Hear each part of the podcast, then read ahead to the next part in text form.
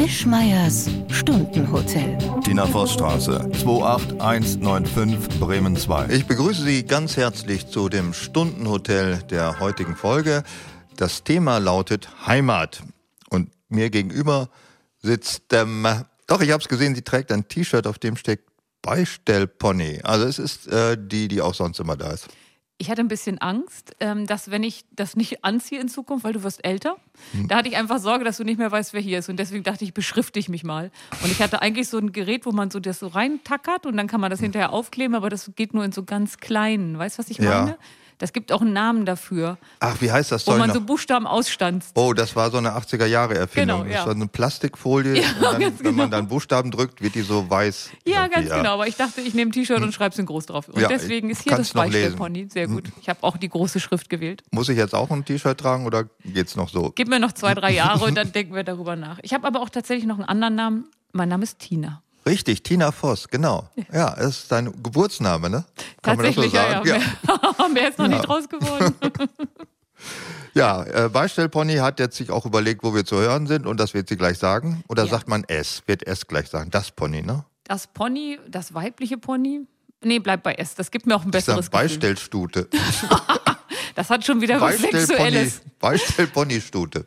Das hat schon wieder was Sexuelles. Ja. Aber man kann uns natürlich hören, überall, wo es Podcasts gibt. Bei iTunes, in der ARD-Audiothek, auf der Website von Bremen 2 und wo noch? Naja, wo man sonst auch so Podcaste hört. Ich weiß nicht, was Spotify oder. Spotify, genau. Oder äh, Deezer, Deezer, Deezer, Deezer. Ist das, ist das nicht das, wo man äh, Fußball gucken kann?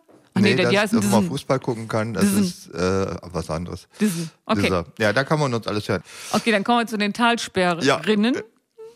Soll ich mal zu den. Das heißt doch schon die Talsperre. Ja, aber man kann ja doppelgendern. Man weiß ja nie, ob es noch richtig ist und deswegen würde ich jetzt doppelgendern. Ja, bitte. Also, es sieht immer noch ganz gut aus obwohl ja gar nicht so viel geregnet wird. Aber ich gehe mal durch. Also die Oder hat 67 Prozent, die Söse 70, die Äcker 81, die Oker 63, die von mir geliebte Granetalsperre 85 und die innerste 60. Wir sind also bei einem durchschnittlichen Füllungsgrad von 71 Prozent. Man sollte allerdings dazu sagen, dass wir im Mai 79 Prozent hatten, im April 80 und im März 81 und 77 hatten wir schon mal im Februar. Also wir schwanken um, also wir, wir werden nicht am Wassermangel im Harz sterben. Nee, sterben nicht, aber Dürresommer äh, steht uns bevor und vielleicht sollte man jetzt schon mal den äh, Toiletten-Nichtspülungswarnhinweis geben.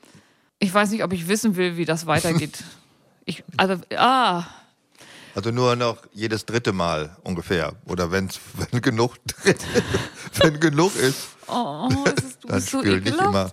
Wieso kommen wir denn eigentlich schon wieder dahin? Das ist doch furchtbar. Ich weiß es auch nicht. Wir sind kaum gestartet und schon sind wir wieder in dem ja, unteren Bereich. Lass uns zurückfinden nach oben rum. Also oben, von der Tiefgarage ja. zur Penthouse-Wohnung. Ähm, und wir kommen mal zu dem Thema Heimat. Nahrung. Was? Nahrung. Na, ach so, die es heute gab. Ja, erst gab es eine an, an, aufgewärmte ähm, Gesundspeise, bestehend aus Hühnerfutter mit Blumenkohl und äh, fetter Käse war das, glaube ich, noch. War da noch mehr drin? Äh, Mais, Tomaten hm.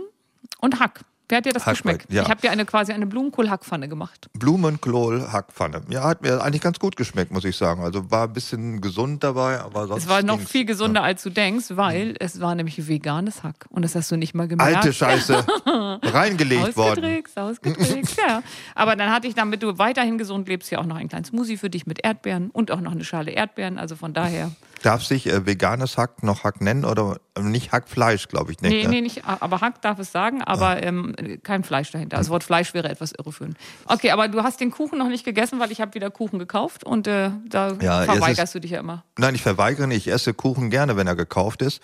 Äh, ich habe neulich auch gehört, dass man die Spanplatte, auf der gekaufter Kuchen ja generell zubereitet wird, damit die Mompe nicht nach unten durchsickert, äh, dass man die nicht mitessen muss. Oder muss man die mitessen? Äh, doch. Ja? Das ist nur beim Muffin die Spanplatte außen drum rum. Also das ja. Förmchen, das hm. Körbchen, das Papierkörbchen, das muss man nicht mitessen. Das ist also alles andere kann man essen. Also auf mich wartet gleich noch ein Stück Erdbeerkuchen, gekaufter Erdbeerkuchen ja. mit richtigen Erdbeeren, richtiger Gelatine und was man da so zu braucht. Ja, das würde ich beim nächsten Podcast dann ein bisschen auflösen. Okay, wir wollen heute über das Thema Heimat reden. Was bedeutet das? Ist das eigentlich ein Begriff. Wir haben vorhin festgestellt, dass es den in anderen Sprachen, oder zumindest in europäischen Sprachen, nicht in dieser Ausschließlichkeit gibt. Da heißt das dann irgendwie sowas ähnliches wie Wohnort oder äh, ja, Hometown. Hometown, Geburts- oder Cité Nativ im Französischen, wo man geboren ist. Wie war es? Äh, Spanisch, Italienisch, Griechisch? Weiß ich nicht mehr. Griechisch kann ich gar nicht, ehrlich gesagt. Ach, dein Altgriechisch hat ein bisschen nachgelassen. Das, Altgriechisch, ja, das Altgriechisch, das hat sich irgendwie verdrückt. Äh, und in Deutschland galt der Heimat, also das wurde assoziiert zu Wörtern, die ein bisschen äh, zopfig, alt, äh, muffig klangen. Ne? glaube aber, dass das ein bisschen besser geworden ist, weil ähm, ja, ich finde das schwierig. Also ist bei dem Thema Heimat, ich hätte da immer so ein, ein, komisches Gefühl, dass das das ist, was meine Eltern sagen oder wo meine Eltern sich zu Hause fühlen. Aber ich habe das Gefühl, das ist ein bisschen netter geworden jetzt. So ein bisschen ja, es gab positiver. früher äh, viele schlimme Wörter mit Heimat, wie Heimatmelodie. So, das waren so Sendungen im Radio, wo Volksmusik gespielt wurde. Ach, das haben die dann hm. auch. Ja, Gibt es die nicht hm. immer noch? Kann wohl sein. Also ich höre das nicht mehr so häufig oder noch nicht. Ich weiß es nicht. Und auch äh, Heimatdichter, das waren Leute, die nicht so ganz auf der Woge der äh, literarischen Moderne schwammen. Also das quasi die leichte Unterhaltung der früheren Zeiten war tatsächlich Heimat, also Heimat stand dann vorweg, Heimatgedicht, Heimatmelodie. Ja, Heimatmuseum, die sehen eigentlich in allen deutschen Gegenden total gleich aus, obwohl sie überall das Spezifische einer Region äh, aufbewahren wollen. Aber es sind immer alte Dreschflegel und irgendwelche Sachen, womit man Getreide zermahlen drin. Dann haben die so komische Trachten an, die alle pompös und unpraktisch sind. Die stehen auch überall rum. Und so Möbel. Möbel. ja. Ich kenne noch die Witwenhäuser aus Hamburg und das war auch so ein Heimatmuseum, mhm. wo du dann irgendwann so denkst, boah, ey, wenn das hier Heimat war, dann. Ich hatte, glaube ich, weiß nicht, ob ich das letzte Mal schon berichtet habe, ich war im Bauernhausmuseum in Kloppenburg und da werden ja die äh, Bauernhäuser im Wesentlichen aus dem Weser-Ems-Bereich werden, sind da wieder aufgebaut worden. das kommt mir auf jeden Fall bekannt vor. Ja, und da hat man so das ärmliche, zum großen Teil ärmliche Leben der Bauern und Kötter damals gesehen. Aber neuerdings oder seit einigem Jahr, glaube ich, steht auch in dem Bauernhausmuseum eine Disco aus den 70er Jahren. Eine Dorfdisco. Ja, wir kommen langsam dem Begriff näher. Das heißt, äh, meine Heimat, die ich als Jugendlicher erlebt habe, ist heute museal geworden. Also die Boomer-Generation definiert mittlerweile auch ihre Historie und ist in ist jetzt nicht mehr die, wir mal, die Agrar, die Vergangenheit der Agrargesellschaft, die mittlerweile in ja. Heimatmuseen zu finden ist, sondern auch unsere 70er Jahre sind genauso weit weg wie das 18. Jahrhundert. Aber wieso sagt dein Heimat immer, dass es alt sein muss? Nee, ist nicht immer so, aber äh, das wird früher zumindest war Heimat immer rückwärts gewandt. Das ist das, was man bewahrt, äh, das einen an früher erinnert. Äh, ich kann ja vielleicht im Vorgriff dessen, was wir nachher vielleicht noch in einer äh, neuen Studie zum Begriff Heimat kennen, dass die meisten Leute assoziieren mit Heimat das, wo ich aufgewachsen bin. Ja, ja, aber das ist auch das Naheliegendste, dass man so sagt, äh, wo, das ist wo man falsch. Das hasse ich übrigens, wenn man naheliegend falsch ein Komparativ benutzt. Habe ich das schon mal gesagt, dass ich das hasse? Das ist das Naheliegende? Nein, das ist das nächstliegende, wenn du es unbedingt steigern willst, weil liegend kann man nicht steigern. Das heißt dann tot, wenn man. Also das nächsttote? Das, es ist naheliegend, nächstliegend und aus. naheliegend, nächstliegend und aus. Also ist jemand, der fast tot ist, nächstliegend? Äh, wie sind wir da jetzt drauf gekommen? Wir wollten noch was ganz anderes sagen. Ja. Ach so, Heimat, äh, dass man, du hattest gefragt, ob Heimat immer rückwärtsgewandt sein genau. muss. Das hat damit zu tun, dass Heimat äh, auch also in den Nachkriegsjahren bis in die 70er Jahre ja assoziiert worden ist mit etwas, das man verloren hat. Also die Vertriebenen. Ich meine, es sind Aus 17 Millionen Ostpreußen, Schlesier, Pommern und sonst wie Sudetendeutschen in die alte Bundesrepublik eingewandert. Und für die war Heimat das, was nicht mehr ist. Die haben das ja auch sehr versucht zu bewahren in ihren Traditionen. Ja, es gibt äh, ja immer noch die schlesischen Heimatvereine, es gibt die Ostpreußen Heimatvereine, es gibt ja alles Mögliche noch. Deshalb hieß ja auch die, oder hießen die Siedlung oder die, der, äh, der Wohnbesorgungsverein, wie nennt man das? Bau, Baukram? Vermieter? Vermieter. Also äh, da, wo die Schlesier und Ostpreußen dann in der neuen, alten, neuen alten Bundesrepublik gründen, es hieß Neue Heimat. Das war der Wohnbaugesellschaftskram. Und Moment, war, hieß die Neue Heimat so, weil die Schlesier eine neue Heimat brauchten oder ist das einfach nur eine zufällige Namensgleichheit? Äh, zufällig ist das nicht, äh, weil die hatten ihre alte Heimat verloren und da, wo sie jetzt wohnten, war dann die neue Heimat. Und äh, Daher hat das hat was mit den Schlesiern zu tun oder ist das einfach generell? Wenn man umzieht, hat man ja immer gleich eine neue Heimat. Ja, aber dieser Begriff ist ja ein fest, also neue Heimat, die heißt ja wirklich so, diese Wohnbaugesellschaft. Hieß. Hieß. Gibt es die nicht mehr? Nein. Weiß ich nicht. Nein, nein, die sind schon lange verkauft oder Ja. für einen Euro Für an ein Euro an. Venovia verbimmelt worden oder an. Ja, ja, aber die haben es auch nicht so richtig geschafft. Ich glaube, die hatten nicht so ein tragendes Geschäftsmodell am Ende. Ja, die kalte Heimat ist das, wo man früher war und die neue Heimat, das, wo man danach gewohnt hat. Deswegen hat es für uns damals oder bis heute ja also einen rückwärtsgewandten Begriff. Und Heimatforscher waren auch welche, die in der Vergangenheit rumwühlen. War das kalte Heimat? Das habe ich Kalte noch nie Heimat gehört. ist, wo, wo wir hätten früher gewohnt, war kalte Heimat. Jetzt, wo wir wohnen, ist neue Heimat. Oh, Ja, okay. Was ich für Wörter lerne. Wow. das sagten die hier verbliebenen Deutschen, die nicht geflohen sind. Die redeten von den Leuten, die hier hingeflohen sind, als die kommen aus der kalten Heimat. Ob die selber haben das, glaube ich, nicht so gesehen. Ja, Kalt, aber im Sinne von nicht, da ist es unter Null die ganze Zeit, sondern gefühlskalt. Also das ist ab, erkaltet, der Begriff. Äh, die Beziehung zu dieser Heimat ist erkaltet, weil man da so lange nicht mehr war. Und weil jetzt da Polen und Russen wohnen oder Tschechien. Und jetzt ist es eben neue Heimat, ist, ist äh, hier. Das wäre ja, wenn wir in der Begrifflichkeit bleiben, dann die warme Heimat. Die Aber- warme Heimat, ja. Das Ja. hat man dann warme Heimat, dachte man, das wäre natürlich ein Schwulentreff, deswegen hat man das nicht geredet. Wie weitsichtig man damals schon war. Das, Das war unglaublich. 70er Jahre, da sagte man Ja. das so. Warm war dann schwul, das ist natürlich Okay. auch alles Blödsinn. Ähm, es gab auch, äh, es war dieser klassische Spruch, der zu dieser Heimat, der Heimatvertriebene, so hießen sie auch. Die hießen ja nicht Flüchtlinge, sondern Heimatvertriebene. Richtig, genau, jetzt habe ich's. Äh, Ich finde es schön, wenn du dich so selber reinredest und Ja. dann dabei die eigenen Erkenntnisse gewinnst. Ja, ich weiß, dass es, es gibt einen Aufsatz von Kleist zu diesem Thema. Äh, Ich weiß Woher, nicht. woher weiß ich, was ich äh, meine, wenn ich nicht höre, was ich sage? Sowas Ein Kleist hatte, ich weiß gar nicht, wie der genau hieß, der Titel, aber er erzählt, wie er seiner kleinen Schwester, die damals drei Jahre war, irgendein hoch, hochphilosophisches Thema erläutert, die natürlich nichts davon äh, begriffen hat, aber alleine, dass er seine Gedanken dabei ordnet, wie man sie anderen jemals äh, erzählt. So kommt man auf Sachen. Also deswegen machen wir Podcast, damit du deine Gedanken ordnen Du kannst. doch selber auch. Was für Gedanken. Was für Gedanken. Nein, aber das ist doch der Sinn. Der Sinn des, des Dialogs ist nicht, dass man zuhört, was jemand anderes meint, sondern dass man endlich begreift, was man selber meint. Das solltest du mal, wenn du dich mit jemandem unterhältst und der oder die hinterher sagst, du bist so ein toller Zuhörer, würdest du das am Ende bitte sagen, damit die einfach diese Illusion los sind, dass du dem gelauscht hast? ja, sag einfach ja, Tina. Die, die Kommunikationsforschung ist, glaube ich, heute so weit, dass sie nicht glaubt, es geht darum, Mitteilungen auszutauschen, wie zwischen zwei Geräten, sondern dass es äh, ein Resonanzphänomen ist. Das heißt, wenn ich rede, erzeugt das etwas bei dir, was dem in gewisser Weise ähnelt, was ich gesagt habe, aber was nichts mit dem zu tun haben muss, was ich meinte. Eine gewisse Ähnlichkeit sollte da sein, denn sonst würden wir uns wahrscheinlich in die Köpfe kriegen. Aber viel wichtiger ist, dass die, die gerade reden, sich selber nahe kommen und überhaupt zu wissen, was sie selber meinen. Ich freue mich mal darauf, wenn ich irgendwo mal beruflich sitze und dann redet jemand und dann sage ich, kommst du dir gerade Ist näher? Sitzen ein Beruf? Ja, die so. kann ich bis zur Perfektion. Steht auch auf meiner Sitzerin, steht auch auf meine, früher stand da Sitzer und jetzt steht da Sitzerin auf meiner Visitenkarte. Aber gut, lassen wir das mit der Kommunikation, da kommen wir, glaube ich, Da auch- kommen wir sowieso nicht mehr hinter. Ich glaube auch nicht. Die sagten äh, damals die Heimatvertriebenen, die sagen, äh, äh, früher war schöner, aber hier ist besser. auch in dem Dialekt. Na, in dem auch, in Schlesisch kann ich nicht nachahmen.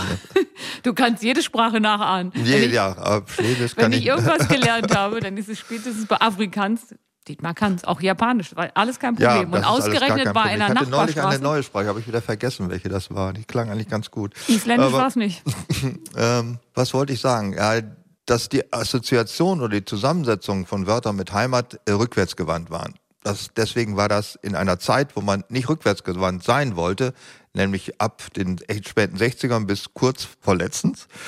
ähm, So mittlerweile ist 2020? rückwärtsgewandt eigentlich gar nicht schlecht, weil äh, die Zukunft ja wenig verheißungsvoll ist. Ja, so seit zwei Jahren oder ja, so fing, ich glaube, es fing ungefähr an mit der Pandemie und gleichzeitig hat man gemerkt, Klimawandel ist nicht nur das, was andere angeht, sondern auch uns. Ja.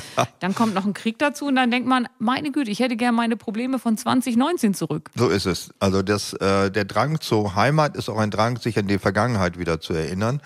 Das gibt ja diesen blöden Satz von der Bewahrung der Schöpfung als äh, religiöse Form des Satzes, wir müssen das Klima retten. Das Aber hat ja auch was. Ja, okay. So, halt, so nennen die das. Ja. Ich glaube, bei der CDU heißt das sogar so, Bewahrung der Schöpfung, was ich völligen Schwachsinn finde. Ich finde einen großen Teil der Schöpfung völlig misslungen. Ich weiß nicht, warum man den Müll bewahren sollte. Wen, was findest du? Sag mir mal die drei misslungensten Sachen der Schöpfung. Zecken?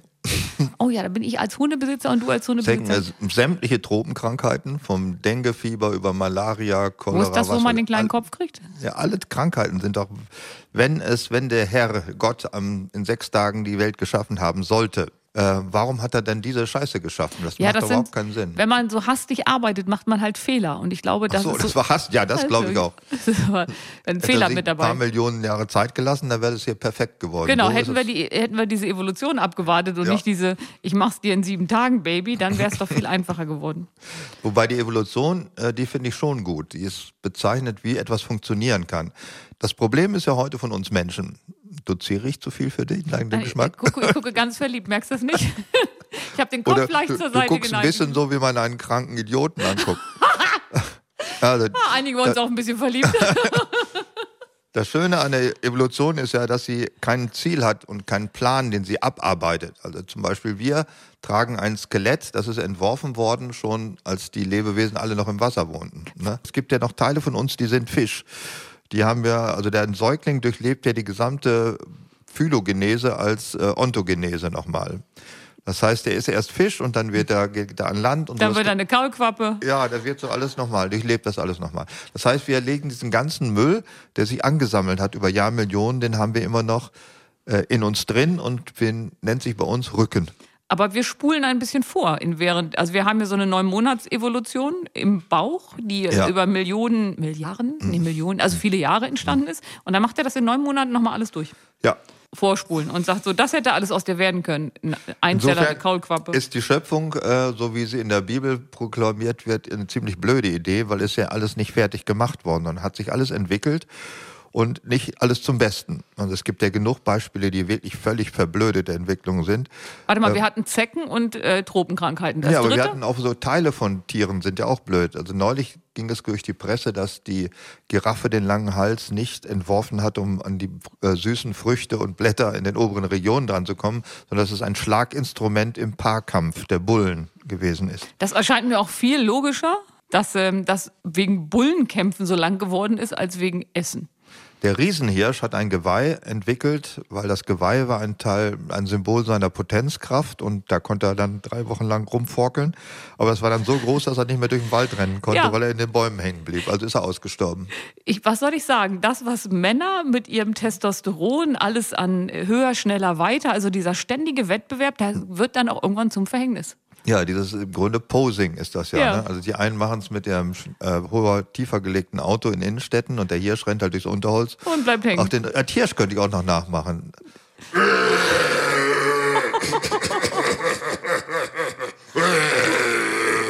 Ich kann das nicht ertragen. Ja, ist jetzt Hirschbrumpft, ist jetzt gerade. Aber Entschuldigung, das ist doch ein Bronchialhirsch, oder? Nein, die sind so. Die, äh, Dieses zwischendurch, dieses leicht heisere. Hatten wir nicht Hirsche schon mal? Ja, das nee. hatten wir schon mal. Ich Wir glaube, das ist nicht neu. Der, aber Heimat und Hirsch ist nicht so weit entfernt. Also der Heimat, Heimat gibt es ja auch als Gemälde. Der röhrende Hirsch, der hing ja früher in den alten Stuben der Großeltern. Als Also warst du gerade die. Vertonung eines Gemäldes? Ja, genau, es war eine Gemäldevertonung. Der röhrende Hirsch ist das Symbol der rückwärtsgewandten folkloristischen Heimatbegriffes. Das Hermann Löhnzige daran ist, glaube ich, das Aber wir haben ja nun mal festgestellt, dass Heimat ja nicht zwar ganz oft etwas rückwärtsgewandtes und auch zum Teil etwas Verlorenes war, aber wir haben ja mittlerweile einen anderen Heimatbegriff in uns, der, der viel positiver besetzt ist. Dann Heimat ist ein Gefühl geworden. Ein Gefühl für was? Ähm, ein Heimatgefühl ist ja erstmal positiv besetzt. Findest du nicht, wenn jemand sagt, oh, ich habe hier ein ganz großes Heimatgefühl? Ich frage mich immer, ist dieses Heimatgefühl dann da, wenn man in dieser Heimat ist oder wenn man da nicht ist? Also im Grunde ist es ja so, dass die Sachen, die man nicht hat, die möchte man am meisten haben. Und dann Hm. ist das Gefühl auch am größten, weil wenn man es hat, dann ist gar nicht so toll. Also wenn man ausgewandert ist im 19. Jahrhundert und nie wieder zurück kann, hat man ein ganz starkes Heimatgefühl. Das stimmt.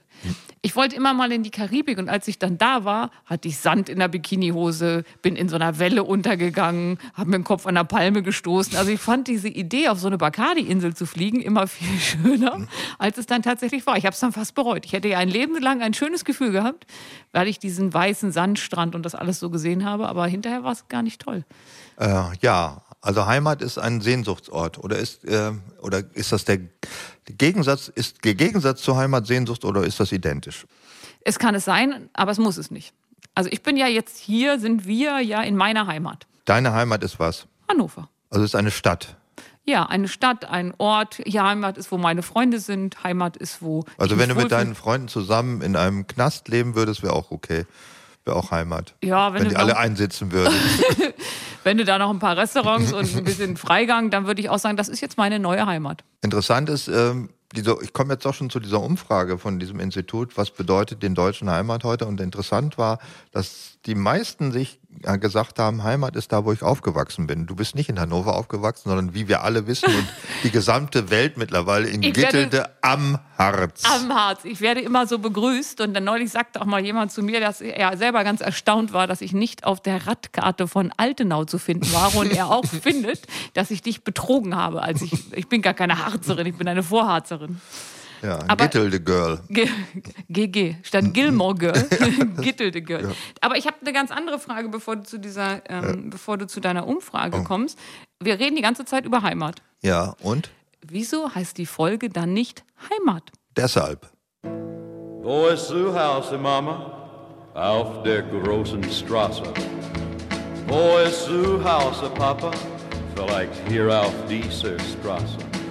Diese Straße ist so lang, ist so endlos lang, ich kann das Ende nicht sehen und mir ist so bang. Vielleicht finde ich dich, finde ich mein Zuhause auf der großen Straße. Wo oh, ist zu Hause, eh, Mama? Hinter blauen Bergen. Wo ist zu Hause, Papa? Vielleicht hinter diesen Bergen. Doch die Berge sind hoch, ich tutsche den Weg. Du führt mich ans Ziel und wir Kinder Steg. Vielleicht find ich dich, find ich mein Zuhause hinter blauen Bergen. Wo ist zu Hause, Mama? In den grünen Tälern. Wo ist zu Hause, Papa? Vielleicht dort in diesen Tälern. Bitte komm, lass uns dorthin gehen. Man sagt, die Täler blau ist allerseits so schön. Vielleicht find ich dich, find ich mein Zuhause in den grünen Tälern. Wo ist zu Hause, Mama? Bei den hellen Sternen. Wo ist zu Hause, Papa? Vielleicht dort bei diesen Sternen. Dieser Weg dorthin, der ist sicher weit, fast eine ganze Ewigkeit. Vielleicht find ich dich, find ich mein Zuhause bei den hellen Sternen, oben bei den hellen Sternen. Ja, das war Johnny Cash. Der hat äh, gerade gesagt, bei den hellen Sternen wäre seine Heimat. Da ist er auch mittlerweile wirklich, weil er ist ja schon seit einiger Zeit gestorben. Er hat aber in den 50er Jahren seine Army-Zeit auf dem Lechfeld in Landsberg verbracht äh, bei den amerikanischen Soldaten und hat mehrere Titel auf Deutsch eingesungen. Unter anderem auch den äh, Wo ist zu Hause, Mama? Also ich habe ja zwei CDs von Johnny Cash, die vor allem darauf beruhen, dass ich ja den Film gesehen habe, Wer wo ist der Film? äh, ähm, Joaquin Phoenix ihn ähm, gespielt hat. Und ich komme auch gleich auf den Titel, Walk the Line. Ja. Ich habe den sogar zweimal gesehen, weil ich das einen der berührendsten Filme nach Dirty Dancing fand. ich mag, wenn du finde so auch, komplett also, fassungslos Ich kommst. das ist, wenn einer sagt, also James Joyce, äh, Ulysses habe ich gelesen, Nachfixung Foxy, eins der besten, besten Werke, die ich jemals gelesen habe. Mein Gott, diese Mittelschüler, ey. Ich mag, wenn du mich anguckst und immer auf die Pointe wartest. Aber ich meine das total ernst. Also, alles, in sein, alles in seiner Zeit. Also Frau, Frauen in meinem Alter, sagen wir mal von Anfang 40 bis Mitte 50. Ähm, wissen, was ich meine, wenn man findet, dass Dirty Dancing damals ein sehr, sehr berührender Film war. Der hat so einen Ja. Zeitgeistnerv getroffen. Und ähm, bei Johnny Cash, also Johnny Cash war mir früher nicht nah, ich kannte halt ein paar Lieder von dem. Wing of Fire ist ja das, was durch die Jeans-Werbung so bekannt geworden ist ähm, und hatte gar keine Verbindung zu dem. Und dann siehst du Walk the Line und du findest diese unglaubliche Verbindung zwischen ihm und seiner Frau und wie lange die da hingekommen sind, was er alles so durchlitten hat und so. Und dann ist das unglaublich berührend und ganz, ganz nahbar. Also ich habe den Film wirklich geliebt und ich hätte in der nächsten Sekunde Johnny Cash geheiratet, allein weil das so Wenn du alles heiraten willst noch. ja, aber Johnny Cash war nie auf meiner Liste, weil als ich die Liste erstellt habe, da war der schon A sehr alt, B später gar nicht mehr da. Ja gut, da bin ich dann halt zu Till Lindemann übergegangen. Ja, das sagen? ist ja, Ja. Ne, schwarze Klamotten sind schwarze Klamotten. Klamotten. Kommt doch nicht drauf an. Also ich fand Johnny Cash schon eigentlich immer ganz gut und seine letzte Platte, bevor er gestorben ist, war natürlich auch ein sehr anrührendes Werk und auch musikalisch sehr weit vorne. Ich fand sogar, dass Günter Gabriels Platte zu Johnny Cash gut war. Also war äh, von den Tribute-Platten, die es so gibt, Deutsche singen bekannte englische Lieder, interpretieren sie. Also es gibt ja ganz komische, die Bob Dylan nachsingen. Da ist Wer kann denn Bob Dylan nachsehen? Das ja, ich sag das auch nicht. Aber es gibt, das Gunter Gabriel ist einer der besseren gewesen. Also das dazu zu Johnny Cash. Das haben ja viele Amerikaner in Deutschland äh, ihren Wehrdienst verbracht. Elvis? Elvis zum Beispiel auch. Bill Ramsey zum Beispiel auch. Der, der, aber der ist doch dann noch nie wieder weggegangen, ne? Also der Elvis Wehrdienst. ist, glaube ich, wieder weggegangen. soweit ich das noch weiß. Ja, ja. bei Elvis, aber ich war neulich ähm, in einem, auf einem Seminar und das war am Elvis-Platz, ne? also Elvis Presley-Platz Nummer eins, weil der da augenscheinlich Hm. runtergekippt wurde von seinem Schiff oder weiß der Geier, wie immer der hier angelandet ist. Aber das ist eigentlich ein ganz gutes Beispiel dafür, dass die Heimat sich auch ändern kann. Äh, viele Leute, die eben durch äh, ihre Versetzung von der Armee äh, eine neue Heimat gefunden haben, die pendeln dann so plötzlich. Ich habe auch Verwandte, die ausgewandert sind nach Australien und nach Amerika und die dann auch nicht so richtig wissen, wo ihre Heimat ist. Also im Alter kommt die alte Heimat zurück, also die, aus der sie ausgewandert sind. Insofern passt es zu der Umfrage, Heimat ist das, wo ich aufgewachsen bin. Und die neue Heimat können sie natürlich auch nicht vergessen. Also müssen sie pendeln die ganze Zeit. Was frühere Auswanderer aus rein technischen Gründen nicht konnten. Die waren dann da. Also hast du deine Verwandten schon mal besucht in Australien? Äh, ja, in Australien schon. In den Ja. äh, USA nein. USA ist nicht so deins? Muss, nee, jetzt ist sowieso durch. Also jetzt will ich da auch nicht mehr hin. Wieso? Aber mal, warte, bis Trump wiederkommt, dann ist lustig. Was ich kenne aber viele Leute, ich habe in Südafrika auch Leute besucht, die, mit denen war ich jetzt nicht verwandt, aber die sind im 19. Jahrhundert, deren Vorfahren ausgewandert. Und interessant finde ich an diesen Leuten, und ich kenne auch Leute aus dem vorderen Orient, die sind nach Deutschland eingewandert und die Das haben. gibt's ja ein- häufiger. Ja, da gibt's ganz viele, ja. Ich kenne die dann aber persönlich auch. Äh, die haben oft ein sehr idealisiertes Bild ihrer alten Heimat. Das ist ja wie mit Ex-Männern. Also man findet die ja dann im Das Nachhinein. ist wie mit Ex-Männern. naja, man, die Sachen, die man nicht mehr hat, idealisiert man dann ja sehr. Äh, hä? was idealisieren die denn? Ihr altes Auto, ihr Mofa oder was? Alles. Also alles, was man, also es ist doch auch so, So, idealisieren, ich soll nur eine Zwischenfrage zum Verständnis. Idealisieren die Frauen diese Männer oder werden die Männer idealisiert von den Frauen oder was? Nein, es ist so, alle Dinge, die vergangen sind, die Hm. man mal gehabt hat, da erinnert man sich mit so einer gewissen Güte dran und man blendet viele schlechte Sachen aus. Und das ist bei Heimat so, das ist bei, dem, bei alten Autos so, das ist bei äh, abgelegten Frauen oder, Hm. Oder Männern. Krankheiten. Ja, oder ähm, das beste Beispiel ist ja eine Geburt. Also da kann mir ja keiner sagen, dass das besonders toll ist, aber hinterher blendet man das aus. Das Gehirn packt das zur Seite. Und deswegen kann man das idealisieren. Und deswegen hat ja auch die Heimat, die man nicht mehr hat, da muss man sich ja nicht mit den Dingen auseinandersetzen, die da passieren. Da sind Schlaglöcher in der Straße, der Oberbürgermeister ist AfD-nah. Also es gibt ja so relativ viele Sachen, wo man sagt, würde ich jetzt nicht so gut finden. Aber man kann das alles wegblenden, weil man nicht in der Situation lebt und sich nicht mit den Dingen auseinandersetzen muss. Ja, das ist wohl wahr. Also nichts ist deutscher als Deutsche, die ausgewandert sind. Also die leben dann ja auch in, ganz bekannt ist ja diese deutsche Kolonie in Brasilien, die heißt glaube ich Blumenau oder Blumenthal oder so ähnlich. Äh, Und, und die Gegend in Südafrika, in der ich war, da haben Auswanderer aus Deutschland eine komplette Lüneburger Heide Dorfkonstellation nachgebaut. Also die heißen auch so wie die gleichen Orte wie Unterlös, Müden und so. Und die sind im gleichen Abstand gebaut, wie sie auch in der Lüneburger Heide waren. Und die sprechen da auch alle Deutsch, oft ein sehr altes Deutsch, das wir so nicht mehr kennen. Also noch mit vielen Wörtern und nicht nur 300 wie wir. Und Wie, äh, was heißt wir? wir heißt die Doofen, die hier wohnen. Weil ich habe mehr als 300. Echt? Wow. Ja. Ich, aber das ist, Bildung da, ist nie weg. auch wenn sie nie da war. Aber das, Das- ist ja so ein Männer-Frauen-Ding. Ach so. Ja. Äh, das heißt aber auch, dass die drei Millionen Türken, die ehemals Türken waren, aber jetzt im großen Teil deutsche Staatsbürger sind, ein sehr idealisiertes äh, Verhältnis zu dem jetzigen Staatsführer der Türkei haben. Ja, bei Erstaunlich, Ferne ja, und sie weil kriegen ja die unter dem Repressalien. Ja, die Ja. kriegen die Repressalien alle nicht. Und äh, Ja. aus der Ferne ähm, hat er ja das Land ein bisschen vorangebracht, eine ganze Zeit. Gut, jetzt kommt das mit der Inflation und so, das ist doof. Aber ähm, ich kann die Idealisierung schon verstehen, weil ich glaube, dass das eine zutiefst menschliche Eigenschaft ist. Das stimmt. Du kommen wir aber mal sagen wir zu den Leuten, die ihre Heimat nie verlassen haben. Äh, die idealisieren ja auch oft das, wo sie wohnen, halten das für den Inbegriff Ja, der Schönheit. das ist aber leicht zu erklären. Ja, wieso? Also du musst die Dinge äh, anders. Ähm, frag mal jemand, der auf ein Pferd wetten will. So, ich kann ja immer gut Beispiele, ne? Mhm. Du guckst schon wieder und hast Angst. Ähm, auf jemand, der auf ein Pferd wetten will. Wenn der jetzt vorher gefragt wird, dann sagt er, ja, ich glaube schon, dass das gewinnt. Jetzt hat er seinen Wettschein abgegeben und ist danach total sicher, dass er das gewinnt. Das heißt, die Dinge, für die du dich entschieden hast, musst du dann auch vehement verteidigen. Und jetzt hast du dich entschieden, in Gittelde zu bleiben. Also musst du sagen, es ist das Schönste der Welt. Deswegen will ich ja hier nicht weggehen. Also, damit du selber dein Leben gut leben kannst, musst du die Dinge ideali ne, also richtig verteidigen. Und Also ich man finde findet sich drin. Hm? Man findet sich drin. Das, Ja. was einem das Schicksal zugebilligt hat. auch eine gute Eigenschaft zu sagen, jetzt sitze ich halt hier in diesem Ort. Nehmen wir noch mal was anderes, nehmen wir mal Badenhausen, das ist der Nachbarort. Und das ist schön hier, das finde ich toll. Also ich will nicht ausbrechen. Das Ich hätte noch das Beispiel Deutsch-Samoa. Äh, weil eine, welches sonst? Im 19. Jahrhundert war das ja deutsche Kolonie in der Südsee. Bismarck-Archipel hießen, glaube ich, die Sammlung der Inseln da. Und da ist eine Frau, die war sehr jung damals noch, ich weiß gar nicht, wie man da so heiratet. So Anfang 50? in den 18 bis 20, schätze ich, ist mit ihrem Mann, der ist Pfarrer oder Pastor, ist sie ausgewandert nach Samoa und der ist dann aber sofort an einer Tropenkrankheit gestorben.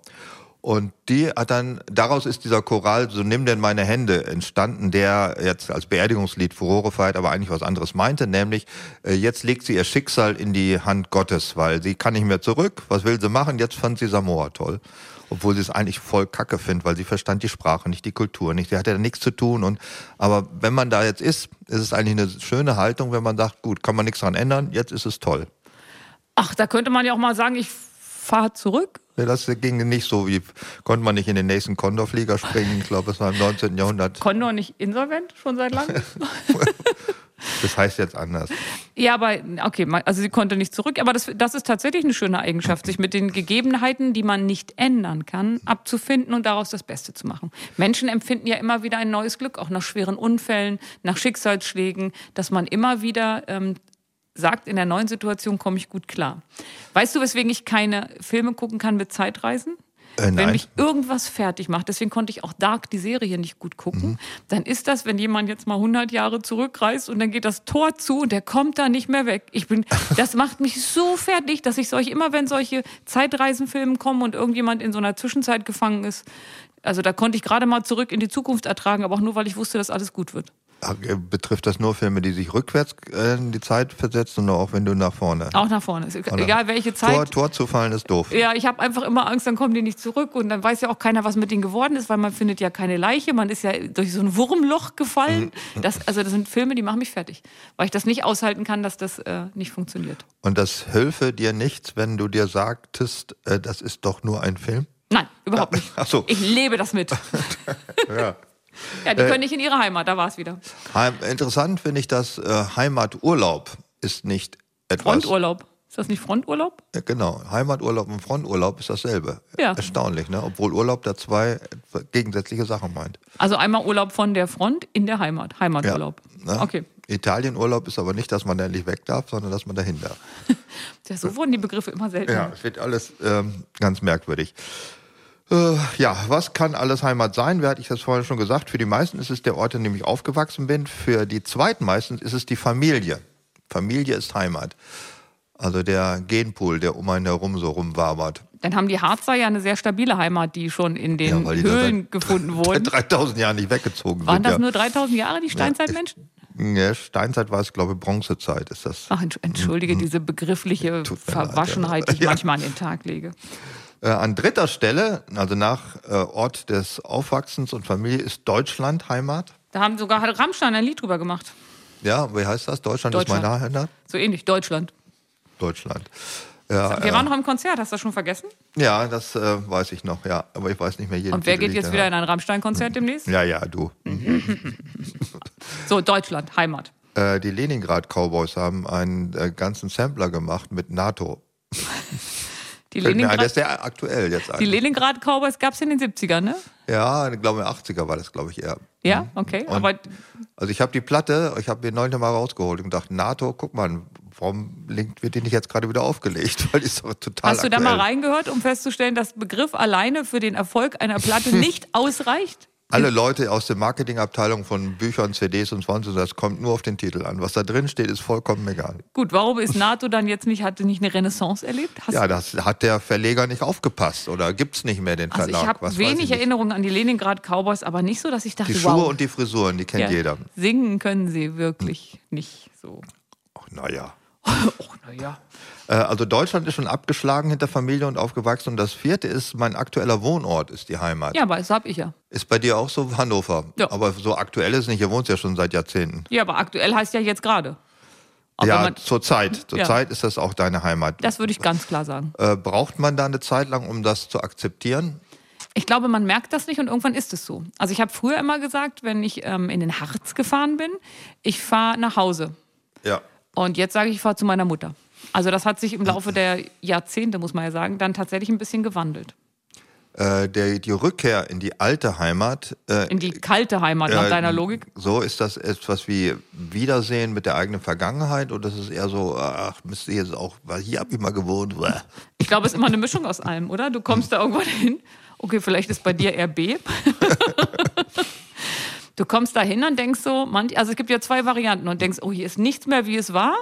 Das findest du nicht gut. Oder du sagst, Alter, hier hat sich nichts verändert. Das findest du aber auch nicht gut. Ja, ist, man ist so ungerecht gegenüber der alten Ja, Heimat. das ist alles viel kleiner hier, als ich das Ja, hatte. in das Erinnerung. Haus so Ja. von den, Ja. das Elternhaus, da dachtest du ja als Kind, meine Güte, hier verläuft man sich ja und dann denkst du, was ist das für ein Hutzelhaus? Also das ist tatsächlich, ähm, das verändert sich sehr und man sollte auch keine Filme gucken, die man als Kind geliebt hat.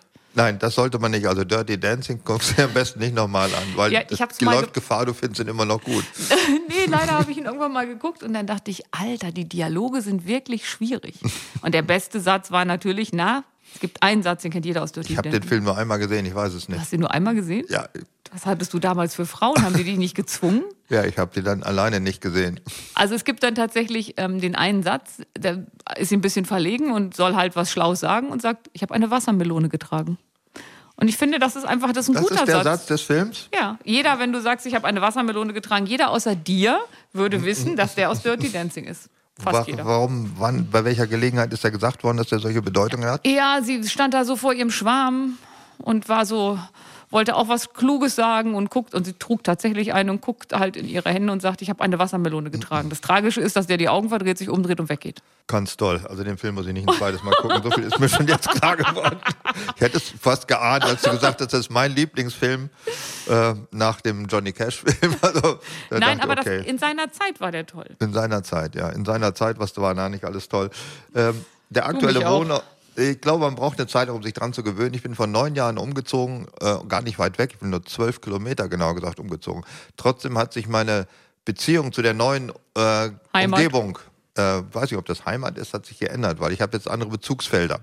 Und wenn es nur ist, dass man in einen anderen Bahnhof einsteigt, der jetzt näher liegt, als es früher war, oder eine andere, andere Aral-Tankstelle, einen Edeka-Laden. Oder Shell. Oder Shell. Also die alltägliche Infrastruktur ändert sich um einen herum. Die muss man sich erschließen und wenn man sie dann hat, dann ist das für einen auch, das ist, sagen wir so, eine sehr nüchterne Form der Heimat. Ja, jetzt Frage, äh, hast du alles gefunden in den neun Jahren, wo man einkaufen kann? Ja, oder doch, bist du so noch ein bisschen, bist du noch ein Suchender?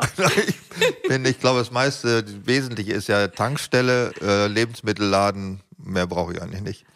Tankstelle und Lebensmittel. Ach so, doch, das Samtgemeindebüro, das war auch nochmal wichtig. Da musste man auch ab und zu hin, irgendwas beantragen oder abholen. Das wird ja bald alles online sein. Deutschland wird digital. Ja, das erlebe ich nicht Warte, mehr. Deutschland goes digital.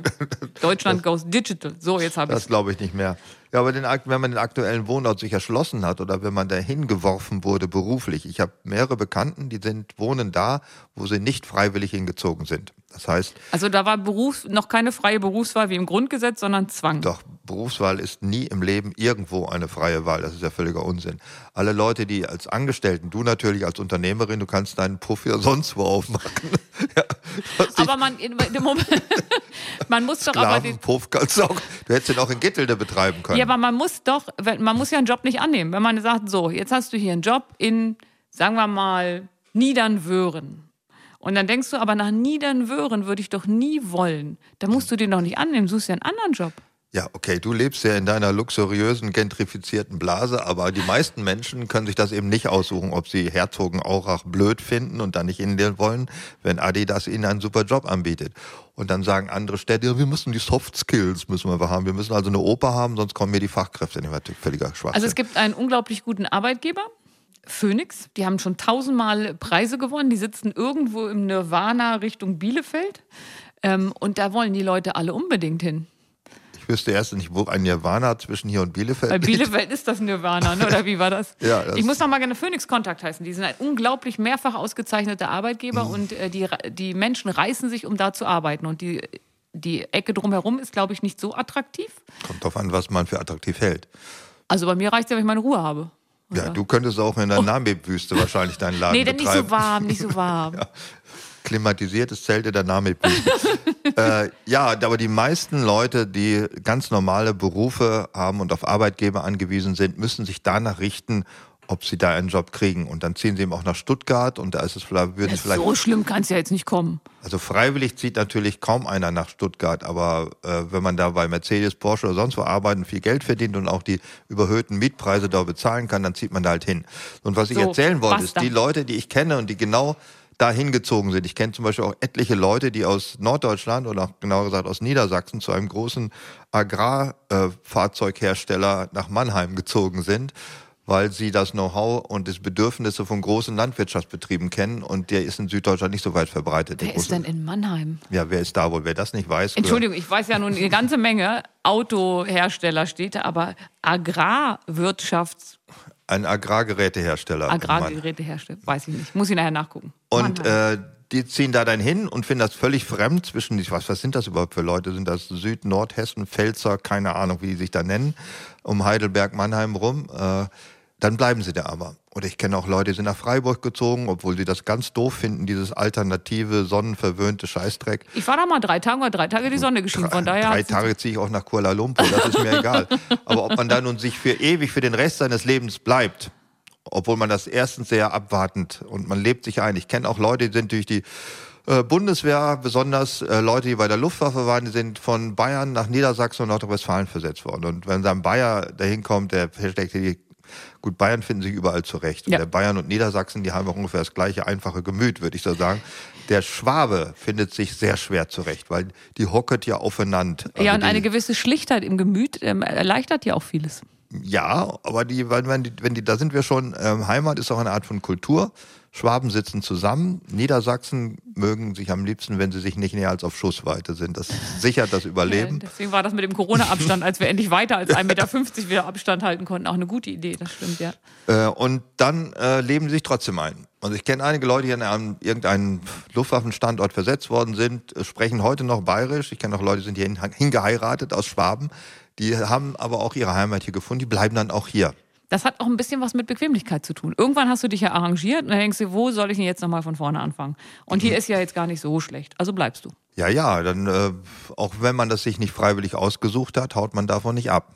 Wiederum äh, andere gibt es, die haben einen Sehnsuchtsort und der ist nicht der Ort ihrer Kindheit. Oh, ich weiß, ich kenne deinen Sehnsuchtsort. Mein Sehnsuchtsort, welcher soll das sein? Den kennst du, ich kenne ihn nicht. Doch, da hast du schon ganz oft gesagt. Ich habe da, wir hatten mal in einem Podcast, da habe ich dir meinen Sehnsuchtsort genannt, da habe ich gesagt, Vancouver ist für mich die Stadt der Städte und schwärmte ungefähr, sagen wir mal, 40 Minuten und dann sagtest du, du hast das auch. Und ich war so ganz verklärt und sagte, oh, wo hast du das denn? Und dann sagtest du, Weiß ich nicht mehr. Salzgitter.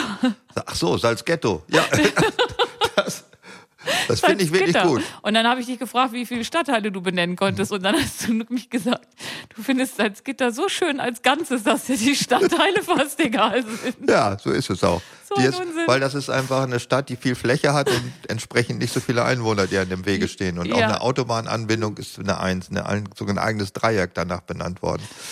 Ähm. Also ist schon eine tolle Sache. Salzgitter. Ja, aber Okay. es gibt nicht den Sehnsuchtsort von wegen, ich sage, ich möchte äh, unbedingt an die See ziehen irgendwo. Ja, viele Leute wollen ja daheim, wo es warm ist. Weiß nicht immer warum. Das weiß ich nicht, weil sie irgendwo kalt aufgewachsen sind und das unangenehm war. Ja, keine oder am Heizung liebsten immer im. Schlüpfer rumlaufen. Ich weiß es nicht. Das muss ja Im Schlüpfer rumlaufen ich jetzt nicht mein Sehnsuchtsort, muss ich schon sagen. Aber es gibt sowas wie eine, äh, deswegen sagen auch viele, Heimat ist für mich der Ort, wo ich aufgewachsen bin. Es gibt so eine, äh, eine Prägung, die in der Kindheit stattfindet. Ich glaube, sehr früh im Vorschulalter schon. Und die besteht aus Landschaft, aus Klima aus Kultur der Umgebung und aus Sprache. Das macht mir Angst. Ich bin in Seesen und Gittel aufgewachsen. Das Klima im Harz ist mehr so feucht-kalt. und sprechen, naja, tun sie halt, ne? Also, da hat aber mein, mein Sehnsuchtsort nicht so richtig entwickelt. Äh, bei mir, äh, wenn ich, man kann sich selbst ja nicht selbstkritisch äh, betrachten, das hat ja keinen Sinn. Dann aber ist das Wort selbstkritisch gar nicht das machbar. ist völliger Quatsch. Okay. Ja, äh, aber ich glaube, dass ich durch eine gewisse Prägung hatte auf ähm, leicht hügeliges Mittelgebirge mit anständiger Bewaldung. Ich glaube, das ist bei mir sehr prägend. Und wenig Leute, die einem dauernd entgegenkommen und im Wege und stehen. Spargelblumen. Spargelblumen, ja, die sind auch Die man auf die Särge legt. Das habe ich von dir Särge gelernt. sind wichtig als Heimat, Heimatgefühl. Särge, lasst Särge um mich herum sein. Aber ich habe, ich wohne jetzt in einem sehr flachen Wald. Und äh, als ich ein bisschen weiter weg von diesem flachen Wald wohnte, da fand ich den ganz doof, weil ich dachte, ach, flacher Wald, das ist wie diese Kiefernsteppe in Ostelbien. Und, den, Kiefernsteppe. und die finde ich etwas gewöhnungsbedürftig, weil ich da ja nicht drin aufgewachsen bin, sondern ich bin in mittelgebirgigen Laubwäldern aufgewachsen. Und als ich jetzt direkt in dem Wald wohne und den Wald kennengelernt habe, finde ich ihn wieder ganz toll, weil er ist genauso, bloß auch aus Eichen und Buchen, bloß flach. Und wenn man mit dem Fahrrad fährt, muss man keine Berge hoch. Genau, das ist, kommt erschwer, also besser erschweren, ist, sondern nicht, erleichtern erleichtern hinzu. Das ist das Tolle. Also ich bin ein Waldmensch. Ich wohne am liebsten. Ja, das war mir schon immer klar. Wenn ich irgendjemanden als Waldschrat bezeichnen würde, dann wärst du das. Aber schön, dass du es selber sagst. Und du bist eine Kleinstadtpflanze. Was ist denn für eine Kleinstadt? Da bin ich ja, also, ich bin eine Mitteldorfpflanze. Warte, Fleckenpflanze. Fleckenpflanze, ja. Gittel ist nämlich ein Flecken. Kleinstadt, das war ja erst Aber der du nächste. behauptest, du, du behauptest ja von dir selber, du lebst, du lebst in Hannover, ne? ja, Das stimmt natürlich gar nicht. Du wohnst vielleicht ein bisschen in Hannover, aber das Hannover drumherum ist dir gar nicht so wichtig. doch. äh, Das kann ich dazu buchen, wenn ich es brauche. Ja, genau. Das ist dir wichtig, das Zubuchen, glaube Genau, ich. die Option zu haben, ich kann auch mal in die Oper gehen. Aber was man so, ich als Landbewohner, wenn ich mir vorstelle, ich, wär, ich wäre ein Stadtbewohner, dann wäre ich ja anders als ich jetzt bin, dann würde ich das, was die Stadt ja auch für mich attraktiv machen würde, auch ausgiebig genießen. Also ich würde abends ausgehen, ich würde in Kneipen abhängen, äh, Kino, Kultur. Also du bist quasi aus. Selbstschutz aufs Land gezogen. Nein, ich finde das ja gar nicht, also ich, ich will das ja gar nicht. Bloß wenn ich äh, ein Stadtbewohner wäre, würde ich so leben wie ein Stadtbewohner. Ich hätte nicht fünf Autos, drei Trecker, einen LKW und 50 Fahrräder. Wozu auch? Ich hätte nie mal drei Hunde. Weil all das kann man in der Stadt nicht sehr gut machen. In der Stadt kann man, muss man nicht selber kochen, weil es genug Restaurants drumherum, wo man hingehen kann. Man muss auch nicht eine Kiste Bier in den fünften Stock schleppen, weil man kann runtergehen und in der Kneipe ein Bier trinken. Äh, all das ist Stadtleben. Das machst du aber gar nicht. Ich wollte gerade sagen, es ist Du, ganz hättest, mein du hängst hier in Titten-Alcatraz und, und gehst, du gehst so zu Fuß überhaupt raus hier aus dem Haus? Ja klar, das Auto steht da draußen. Okay, das ist, du gehst also Und ich bin eine Läuferin. Also ich lau- laufe morgens, jetzt kommt das Beste überhaupt an diesem Ort hier. Ich laufe morgens wenige Minuten durch ähm, bewohntes Gebiet, Hm. um anschließend die komplette Runde im Stadtwald zu drehen. das ist ganz toll, aber das ist ja nicht irgendwo hinlaufen, wo man hin will als Mobilität, sondern als äh, Sport. Ja, aber wo ich hin will, dann, also ich habe ja ein E-Auto, ich bin ja so umweltbewusst, wie es nur geht. Super, das lassen wir mal dieses Thema, sonst werde ich aggressiv. Du wirst, du wirst aggro, Ja, ich werde agro. Bei E-Autos werde ich agro. aber die werden bei mir auch geladen vom Strom auf dem Dach. Also ich finde, ich habe das jetzt schon im Rahmen meiner Möglichkeiten ganz gut gemacht. Gut, im Rahmen deiner Möglichkeiten, das ist die schlimmste Beleidigung, die man, glaube ich, jemandem sagen Nee, kann. Du nee, beleidigst nee. dich selber mittlerweile. Das Ich bin, das habe ich so viele Jahre von dir gelernt, dass ich das Im schon Rahmen adaptiert deiner habe. Möglichkeiten hast du in der Tat Nein, alles das erreicht. Allerschönste und Schlimmste, was man zu jemandem sagen kann, ist, mach wie du kannst. ja, Ich finde, das ist ganz weit vorne.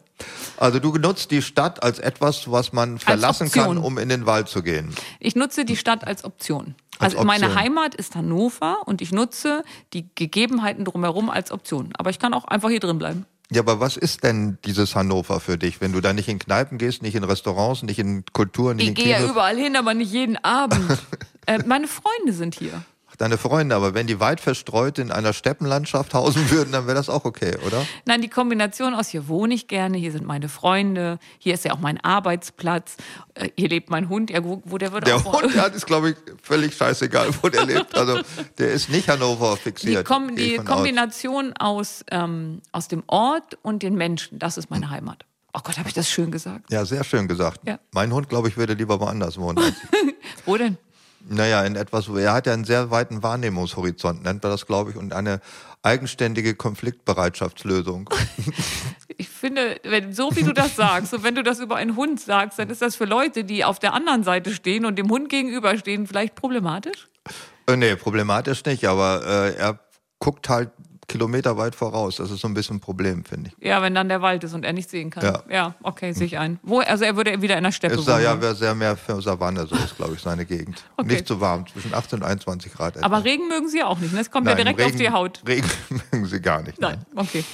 Ja, Heimat als Sprache, empfindest du das auch oder wäre es dir auch egal, wenn um dich herum alle anderen anders sprechen? Nee, würden? das finde ich ganz schrecklich. Also ich finde halt, also ich muss ja in meiner Sprache jemandem sagen können, wie gern ich ihn habe oder ihn auch durchbeleidigen können. Und wenn du jetzt in, ähm, in einer neuen Heimat lebst und du sprichst die Sprache, zwar, aber du kommst ja nie an den Kern der Sprache. Also all diese kleinen Nettigkeiten, die man so in Kapaun, Lichtmess. Genau, alles, Hahnrei. was man so, ähm, Tunschere, Ja. alles, was man so nebenbei so raushauen kann, das ist ja in einer Fremdsprache unglaublich schwierig. Du brauchst ja viele Jahre, um die Sprache wirklich zu lernen. Und damit meine ich nicht die Vokabeln. Also ich möchte schon, ich finde ja schon Schwäbisch und Bayerisch, das ist schon, also die sprechen schon anders, die verstehe ich Ja, aber zwar. das ist ja, äh, weil sie benutzen die gleichen äh, idiomatischen Wendungen. Ja, aber sie hängen komische Sachen dran oder unterschlagen Vokale. Das finde ich schon schwierig. Aber Ja. wenn es jetzt eine komplett neue Sprache ist, das würde ich, glaube ich, nicht als Heimat empfinden können, weil ich mag mich gern ausdrücken und ich glaube nicht, dass ich in einer anderen Sprache so vielfältig wäre wie in meiner eigenen.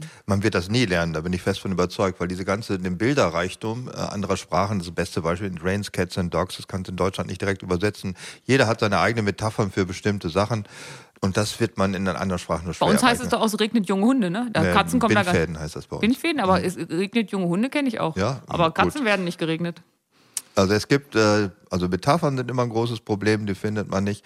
Dann sind Schimpfwörter. auch Schimpfwörter Also- wird man noch am ehesten lernen, weil man da einen natürlichen Drang hat, sie kennenzulernen. Speziell, wenn man in England ist und was mit Fußball zu tun hat. Weißt du, Ja. was ich mal gemacht habe? Ich habe mal ein, ein, ein Deutschland gegen England-Spiel in einem englischen Pub geguckt. Das war natürlich auch total lebensmüde, Mhm. aber ähm, Gott sei Dank hat England gewonnen. Und dann habe ich mir damals, da gab es noch so Wörterbücher, mein Dictionary genommen und habe äh, versucht, die ganzen Überschriften in den englischen Mhm. Boulevardblättern nachzulesen. Die standen überhaupt gar nicht in meinem Wörterbuch. Kommt da nicht hauptsächlich Nazi vor und Panzer und Blitzkrieg? Das hätte ich alles sogar im Deutschen ja dann also schon erkannt, aber es waren da Nazi, Panzer und Blitz. Nein, das kam nicht vor.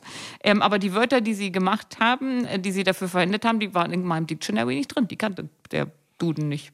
Weil das so seltsam war. Und da dachte ich, das ist echt schwierig. Ich weiß noch nicht mal, wie ich beleidigt werde, weil ich die Sprache an der Stelle nicht verstehe. Äh, ja, hm, das ist deswegen. Hm, Ach so. Ja, also die sprachliche Heimat ist wichtig. Man, äh, manchmal habe ich aber auch so immer das Gefühl, ich würde am liebsten oder auch ganz gerne mal in einem Land wohnen, wo ich die Sprache nicht verstehe und äh, auch die, die Schrift gar nicht lesen kann.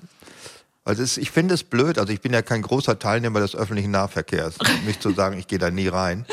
Aber anderen mithören zu müssen, was du so erzählen. Ich stehe ab und zu auf dem Wochenmarkt an einer Bratwurstbude, esse da aber gar keine Bratwurst.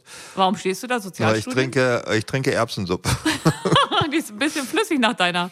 Ja, aber das ist, die ist so sehr lecker da, dass ich da ab und zu hingehe und da, ach, guck Also es mal ist eigentlich einer ein an. Smoothie. Ja, ja, das ist der altdeutscher Smoothie, würde man sagen. Es, und dann stehen da andere und reden so. Ja, ja, es muss ja, ne? Äh, ist nicht mehr so warm wie gestern, nicht? Das eine will man, das andere kommt. Ja, so ist es. Und selber auch ja. Und muss man diesen ganzen Scheiß anhören. Das geht noch, weil das ist Nichtsagen. Das ist reines Reson- Resonanzphänomen. Aber wenn Sie dann auch Ihre Meinung zur aktuellen Tagespolitik äußern, die nicht mit meiner übereinstimmt, die ich sogar für grottenbescheuert halte, und ich muss dem beiwohnen. Moment, Moment, du findest deine eigene Meinung zur Tagespolitik bescheuert? Nein, die, die ich mir anhöre, so, okay, finde ich doof. ja. Aber ich muss sie wahrnehmen. Und wenn ich in du- jeder kennt das, wer im ICE sitzt und in der Ruhezone vorher diese begrünten Telefongespräche, wenn der Zug eine Sekunde verspielt, ja, ich sitze hier im Zug noch so, ja, und erzählen ihrer sonst wie Angetrauten zu Hause, was sie gerade denken und machen. Und das will man nicht wissen. Also ich bin ja in letzter Zeit sehr viel Zug gefahren, im Unterschied zu den zwei Jahren vorher. Und ich hätte manchmal gerne die andere Seite gehört. Also wenn die aufgelegt haben, hätte ich gerne mal gesagt, ich habe mal eine Frage, hatte der jetzt mit der Auszubildenden oder hatte er nicht? Ja. Das wäre für das Verständnis, für das, was Sie danach gesagt haben, für mich total wichtig. Aber stell dir jetzt vor, du fährst in einem Zug durch Südkorea und die sprechen alle Südkoreisch. Da Und hätte ich so gerne gewusst, was die sagen. Nee, ich, bin, ich würde ganz entspannt sitzen, weil ich den ganzen Sums nicht kapiere, was die sagen. Nee, ich würde mir überlegen, was muss ich denn verstehen und nee, oder worüber unterhalten die sich jetzt gerade. Ich würde mir das so ein bisschen zusammenfantasieren. Und manchmal denke ich, in Griechenland leben wäre für mich schwierig, weil ich die äh, eckigen Buchstaben nicht lesen kann. Andererseits finde ich es auch gut, wenn ich gar nicht weiß, um was es geht. Ich war ja mal in Japan. Das ist blöd, die schreiben auch vieles in lateinischen Buchstaben. Nein, das denkst du nur. Nee, gar Also nicht. du bist da in Osaka und Tokio, glaub ja nicht, dass der englische Wegweiser sind. Da sind die viel zu arrogant für. Die sagen, pass mal auf, wenn du hierher kommst, sprichst Japanisch oder verschwinde im Nirvana. Und dann wirklich, also ich glaube, sie haben Zahlen, haben sie ähm, irgendwie so wie wir oder haben es zumindest so geschrieben. Aber so orientierungslos war ich in meinem ganzen Leben noch nicht. Und der Japaner an sich sagt ja auch nicht, du pass mal auf, du musst da rechts, links oder sagt, ich habe keine Ahnung, sondern weil sie ja nicht zugeben wollen, dass sie keine Ahnung haben, weil das in der Kultur ja so nicht verankert ist, sagen sie halt irgendwas und schicken dich wieder in ein anderes Nirvana und dann irrst du dein ganzes Leben durch Tokio, ohne jemals wo anzukommen. Das wäre zum Beispiel etwas, was nicht meine Heimat sein könnte. Also da sind einfach zu viele andere da. Ja, und die sind auch, also ähm, während die Japaner ja sagen, dass wir alle gleich aussehen, empfinde ich das ja andersrum genauso. Ist das Also- zu glauben? Ja. Also es wird besser nach einer Woche, dann kann man das alles unterscheiden. Aber ich finde, wenn man auf so eine Menge von Menschen trifft, die so relativ ähnlich aussehen, finde ich total schwierig. Und dann sprechen sie komisch. Und dann wollen sie an dir ihre Englischkenntnisse testen, die sie aber in einem vier Wochen Crashkurs erworben haben. Besser als die Inder, die an ihre Englischkenntnisse an dir testen wollen. Da Die sie, verstehst du die, gar nichts. die sie mit einem Universitätsabschluss erworben haben. Und du denkst, was ist das für eine Sprache, die sie da sprechen? Äh, Heimat hat in letzter Zeit eine Renaissance erlebt, nicht nur da deshalb, weil die Zukunft so bedrohlich erscheint und man sich viel zurück äh, und sich daran erinnert, was früher schön war oder dann im Vergleich zu heute nicht ganz so schlimm war. Äh, in Norddeutschland soll ein neues Heimatschutzregiment aufgestellt werden. Ging durch die Presse die letzten Wochen und wir haben auch schon einen Anwärter hier vor uns sitzen. Guck auf mein Gesicht. Ja. Äh, Fräulein Beistell-Pony will einrücken, allerdings nicht zur Kavallerie, sondern äh, zum Heimatschutzregiment. Also vor kurzem war ja bei uns in der Tageszeitung, also über die, wurde über das Heimatschutzregiment berichtet und da kann man Reservistin, Reservistin werden. Und tatsächlich, ich hake noch ein bisschen an, dem, an der Headline, Qualifikation trifft Herausforderung. Was hast du davon? Ja, nee, was ist meine Sachen? Qualifikation? Da überlege ich die ganze Zeit, Hm. dummes Zeug reden, was kann ich denn besonders gut, im Wald laufen, aber das reicht vielleicht nicht. Alleine nach Hause finden. Ja, also ich finde, ja, wenn man, wenn man das als untere Qualifikation ansetzt, dann bin ich quasi schon Zum angekommen. Lokus hinfinden und wieder zurückfinden. Aber wenn man das Lokus muss man da vorher selber gegraben haben. Also ähm, was ich gelernt habe, was mir sehr gefallen hat, ich habe ja ein Prospekt von denen da, ähm, dass man auch das Arbeitsverhältnis ruht. Es, nur der Arbeitgeber ist vorab zu informieren. Eine schriftliche Zustimmung teilweise zwingend erforderlich. Also das gefällt mir ganz Teilweise gut. zwingend finde ich eine schöne Formulierung. Ja, und auch, dass die Renten- und Arbeitslosenversicherungsbeiträge während des Reservistendienstes weitergezahlt werden. Also ich habe das hier noch vor mir liegen und ich kann dir das mal zeigen. Hier habe ich auch die Telefonnummer. Ne, also 0511 284 1700. Wer also genau wie ich Re Res Reservistin werden will, kann bei der Ansprechstelle im Landeskommando Niedersachsen vorstellig Falls werden. uns welche in Bayern zuhören, da gibt es längst ein Heimatschutzregiment. Ich Hier gibt es auch schon Heimatschutzkompanien, da könnte man auch schon mittlerweile eintreten. Aber ähm, das Großartige daran ist ja, ich habe noch Jahre Zeit, mir das zu überlegen, weil es geht ja bis 60. Wie wir erfahren haben, sogar bis 65, Ach oder? ja, stimmt. Wir haben ja, ähm, vor kurzem war ja der Tag der Niedersachsen und da haben wir mal ähm, Recherchiert. recherchiert und die wichtigsten Stände besucht. Also wir sind direkt zur Bundeswehr gegangen. Ich wollte an sich noch zur Endlagersuche, aber Endlagersuche hatte schon zu. Ja, damit ist auch ein politisches Problem schnell Ja. auf den Punkt gebracht. Ja. Aber was Sie sagen, also ich mag ja auch die Headline Reserve, gut für dich, gut für dein Land. Und das bieten wir, ein abwechslungsreiches, anerkanntes, Klingt wie eine nebenberufliches... Hämorrhoidensalbe. Meine Güte, ich versuche jetzt total ernst, Menschen zu finden, die mit mir gemeinsam zur Res Res Reservistin werden. Sag doch mal kurz, um wie viel Zeit braucht man denn da? Wie viel Ja, das lange habe ich noch dauert nicht. Kram? Also ich kann erst mal sagen, das bieten wir Ihnen. Ein, ich will auch hier nicht süß sein, sondern ich will hier anwerben. Ein abwechslungsreiches, anerkanntes, nebenberufliches und heimatnahes Engagement. Aus Fort- und Weiterbildung System Bundeswehr. Gelebte Kameradschaft. Da habe ich gedacht, oh, das wird interessant. Gelebte Kameradschaft, Als das ich- gefällt dir. Als ich gelebte Kameradschaft gelesen habe, da wurde mein, also so, eine, so ein sprunghaft stieg die Lust an, mich bei der Bundeswehr zu bewerben. Skiurlaub. Nonstop Skiurlaub. So ist das, das ist ja toll. Wen sprechen wir an? Und hier steht tatsächlich noch Menschen zwischen 18 und 60 Jahren, die die deutsche Staatsangehörigkeit haben. Check. In der Bundeswehr gedient haben. Hm. Körperlich belastbar, aktiv, gesund und motiviert sind und, jetzt das kommt der Beste, das Beste, eine positive Einstellung zur Bundeswehr besitzen. Also die wollen nicht ihre Feinde haben. Ach, guck mal einer an. Hätte ich nicht gedacht. Ja. Du kennst doch meinen Lieblingsbundeswehr-Slogan. Äh, wir dienen Deutschland. Nein, es gibt noch einen viel besseren. Ja, ach, den mit den Kriegsdienstverweigern. So ähnlich. Wir sind auch dafür da, dass du gegen uns sein kannst. Ja, Ich das ist wirklich den. gut. Ja, das klingt souverän. Ja, das ist auch, äh, das ist souverän, das ist klug, also gefällt mir. So, also liebe Also das Hörer. spricht dich alles an. Du bist für alles geeignet. Jetzt fehlt nur noch, wann musst du wo einrücken? Ja, ich habe mich noch nicht getraut anzurufen. Ab Montag sollte ich mich melden, weil so richtig steht hier das. Also die umschreiben das ein wenig wolkig, was man alles so machen kann. Und wie lange das dauert, das habe ich jetzt noch gar nicht erfahren. Nein, das, glaub mir, ich habe es schon dreimal durchgelesen und denke mir so, so, so. Das ist noch nicht. Äh, so eine normale Grundausbildung als Wehrpflichtiger damals dauerte die Grundausbildung sechs Drei- Wochen schon. drei Monate, oder? War das nicht Äh, drei sechs Monate? Wochen Grundausbildung und sechs Wochen dann Fachausbildung. Na guck. Hm. Aber hier ist das nicht so richtig rauszuerkennen. Gibt es hier interessiert. Ach, warte, mit einer besonderen Eignung für eine militärfachliche Verwendung durch ein einschlägiges Stu- Studium, eine entsprechende Ausbildung sowie Praxiserfahrung sind Sie uns herzlich willkommen. Ein Einsatz aufgrund zivilberuflicher Qualifikation erfolgt oft mit höherem Dienstgrad. Das heißt, ich komme rein, bin Chef, das mag ich schon mal. Auch ohne besondere Vorkenntnisse der Berührungspunkte mit der Bundeswehr können Sie sich engagieren, innerhalb oder außerhalb des Wehrdienstes. Oberstleutnant Beistellpony. Aber wenn die da sagen, ich kann mich äh, engagieren außerhalb des Wehrdienstes, heißt es ja, mach was, aber nicht bei uns, oder?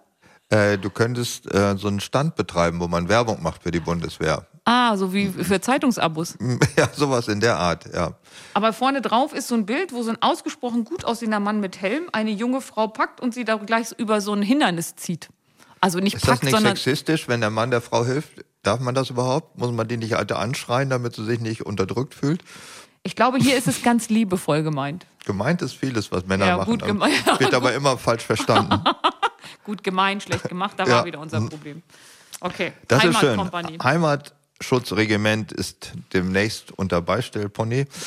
Ägide, äh, die Grünen haben das ja auch erkannt, die haben ja ihrer Bundestagswerbung, haben sie den so kein schöner Land in dieser Zeit, ein viel umstrittener Werbespot von den Grünen. Ein, das eines der Heimatlieder, würde ich sagen, in Deutschland. Und ich habe den Werbespot nie gesehen. Nicht? Ja, Nein. macht ja nichts, aber er war, es gab ihn trotzdem. Okay. habe ich nicht gesehen, gibt's nicht? Ist also nicht Ja. Okay. Das heißt, äh, also wenn es selbst in die, in die Parteienwerbung einfließt, dann muss es ja eine Grundstimmung geben innerhalb der Bevölkerung, die Das das, haben ja aufgreift. Ja. Äh, Es ist nicht mehr dieser Begriff von äh, Lodenmantel, ähm, Deutsch-Langhaar an der Trense führen oder was auch immer es ist. Ich hoffe, sie führen nur die Pferde, die der Hannoveraner an der Trense und ich hoffe, dass sie den Deutsch Langhaar an der Leine führen. Danke für die Richtigstellung, Ah, ich Oberstleutnant. liebe das. Ich liebe es. Oberstleutnant Beistellpony. Du Ja. musst das ein bisschen zackiger sagen. das Dann stimmt. mache ich mir ein neues T-Shirt. Ja, Ja. da steht dann noch, was ist denn äh, die Abkürzung von Oberstleutnant? Fangen wir damit doch schon mal an. Ich kenne UVDL, Ursula von der Leyen, abkürzt UVDL, aber Oberstleutnant, nimmt man nicht einfach die An Anfangsbuchstaben, OL und dann das noch T hinten dran? Das ist, glaube ich, Oberleutnant. Nee, aber hast du mir nicht gerade gesagt, diese Steigerung mit Ober und Oberst, das ist alles Unsinn? Also bin ich Oberleutnant. Das ist alles Unsinn, die Steigerung. Nein, die Steigerung, dass man sagt, äh, das ging ja um nahe, weil Leute, wenn sie naheliegend, was ja schon sehr nahe ist, wenn sie das noch steigern wollen, dann komparativisieren sie komischerweise das Verb und nicht das Attribut davor. Also nah, liegendst kann man nicht sein, aber von nahe ist die Steigerung der Komparativ nächst. Nächstliegend. Also Ja, die nächstliegende Abkürzung für Oberleutnant ist OLT. Aber und für Oberstleutnant muss man einfach noch irgendwo ein S hinpacken, wo es ja sinnvoll irgendwo ist. muss da noch ein S hin. Ja, genau. nehme ich Also. Oberstleutnant Beistellpony. Das wird schön, da freue ich mich schon drauf, in jedem Falle. Äh, hast du noch eine positive Beziehung zu deiner alten Heimat oder bist du so aufgesogen worden von der jetzigen Wohnheimat, dass die alte verblasst in deiner Erinnerung? Ich würde an meine alte Heimat niemals denken, wenn wir sie nicht alle vier Wochen durchkauen würden. Von daher ist diese Beziehung immer wieder belebt. Wächst das Gefühl für die alte Heimat mit der Entfernung von ihr oder schwächt das ab? Ähm, mh, da kann ich gar nicht drauf antworten. Und das ich. Das wächst mit. Also nehmen wir mal an, ich würde jetzt auch in Samoa leben. Dann wäre, glaube ich, Mhm. Würdest mein. du auch ein Choral schreiben oder wärst du dazu gar nicht in der Lage? Ich wäre erstmal nicht in der Lage, ein Choral zu schreiben, aber da ich ja auf Samoa nicht viel anderes tun könnte, könnte ich mir Könntest das dieses Wissen im ja. Fernunterricht aneignen. Gittelde, oh du meine Perle. Ja, aber da, das- da gibt es ja schon ein paar Vorlagen, das könnte ich ja vielleicht einfach nur einfügen. Das wird schön, ja, ich freue mich drauf. Ähm, es gibt natürlich auch nicht nur die Heimatverbundenheit, ist ja auch noch so ein Wort, und die Heimattreue und diesen ganzen Kram, sondern auch die Heimatlosen. Ach je, da gibt es einen ganzen Film drüber. Ja, wie heißt denn der? Dancy Dan Dirty Dancing schon wieder? Terminal, Terminal. ähm, mit dem der auch Forrest Gump gemacht hat. Ähm, Mit dem, der auch Forrest Gump sag gemacht mal, mein Gehirn gibt es gerade nicht her, und sag schon. Ich weiß nicht, wer Forrest Gump Ähm, gemacht ähm, hat. Tom Hanks. Der hat da mitgespielt. Ja, oh Mann. Tom Hanks. Und Tom Hanks irrt immer im Terminal rum, weil er ein Heimatloser ist. Also die einen haben den Pass nicht mehr anerkannt und so. Und deswegen hat er da gelebt. Deswegen, wenn du sagst Heimatloser, sehe ich mich automatisch in einem amerikanischen Flughafen. Äh, was, wann ist man denn heimatlos? Also hier gibt es in Deutschland, Ach nee, das ist gibt es, staatenlos. ich weiß nicht, wie viele Millionen Leute, die nicht in Deutschland geboren sind, sondern irgendwo anders auf der Welt. Sind das Heimatlose? Nein, heimatlos ist doch eine Stadt. Oder ab wann ist man heimatlos? Wenn man, sag mal, mit unter zehn Jahren seine Geburtsheimat verlassen hat, ist man, ich habe eine Idee, wann man heimatlos ist. ach ja, wann? Ähm, ich bin in Jugoslawien geboren. Ich lebe jetzt, in weiß- Deutschland Jetzt ist mir einiges klar geworden. und Ich Jugoslawien weiß auch gibt schon wo. Jugoslawien gibt's nicht mehr, Die also Sache, bin ich die man nachher gesprengt hat. Und Jugoslawien gibt's nicht Ja? mehr, also bin ich heimatlos. So. Ach, so ist das. So ich also das man jetzt muss also. Sozusagen wie ein Schwellenreißer den Staat, den man verlassen hat, hinter sich einreißen, damit man auch heimatlos werden kann. Ja. Und Jugoslawien ist das beste Beispiel. Also, aha. Also ich- Displayed Persons. Ich wollte ja jetzt nicht mehr, also ich habe das in der Ich-Form gesagt, damit du es besser verstehst. Also nicht ich bin, so, ich bin immer ja. noch in Seesen geboren. Ich als Lothar Matthäus. Diese Form.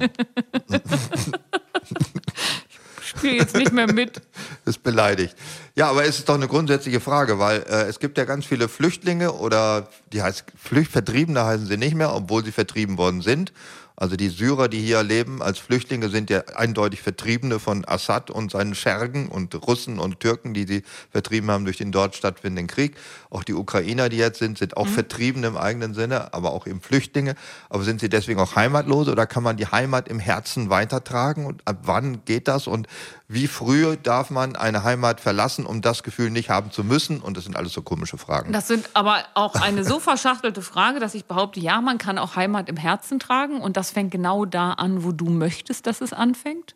Und den letzten Teil schon vergessen. Also ich bin mir absolut sicher, dass ich nichts viel anderes als ein Deutscher sein kann. Nicht, weil ich hier geboren bin oder weil ich Deutschen geblüht bin, wie das ja, glaube ich, im Sondern du bist hier geprägt. Ich bin hier geprägt über die Jahre. Ich könnte jetzt den Rest meines Lebens in China verbringen oder in Peru. Ich würde auf Dolbekon rauf kein Peruaner oder Chinese mehr. Oder in manchen Staaten, wo man sagt, wir treffen uns zum Sonnenaufgang. Das würde mich fertig machen, weil ich ja nicht genau weiß, wann das ist. Dann setze ich mich schon eine Stunde vorher hin. An welchem Sonnenaufgang? Ganz am Anfang, in der Mitte, am Ende, wenn sie oben steht. Das würde, nein. Ich bin schon sehr deutsch in manchen Sachen.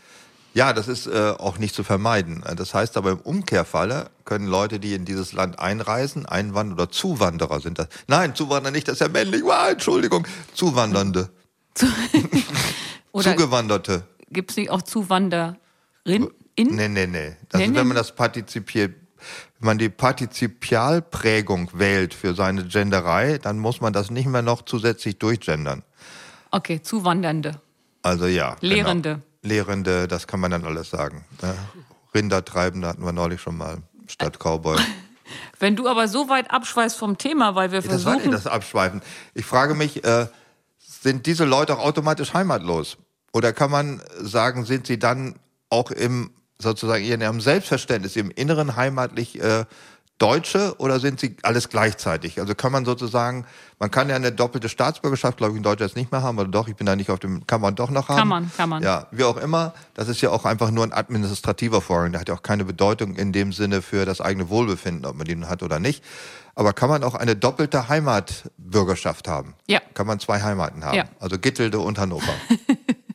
Warum wird immer auf mich das ist ja ähnlich wie Syrien und Deutschland. Vielleicht eher härter. Äh, ja, also kann man. Aber muss man nicht, habe ich ja auch nicht. Äh, die Frage ist, ich habe mir auch schon, bin ich eher Niedersachse oder eher Deutscher? Oder eher Europäer? Europäer. Europäer bin ich, ich nicht.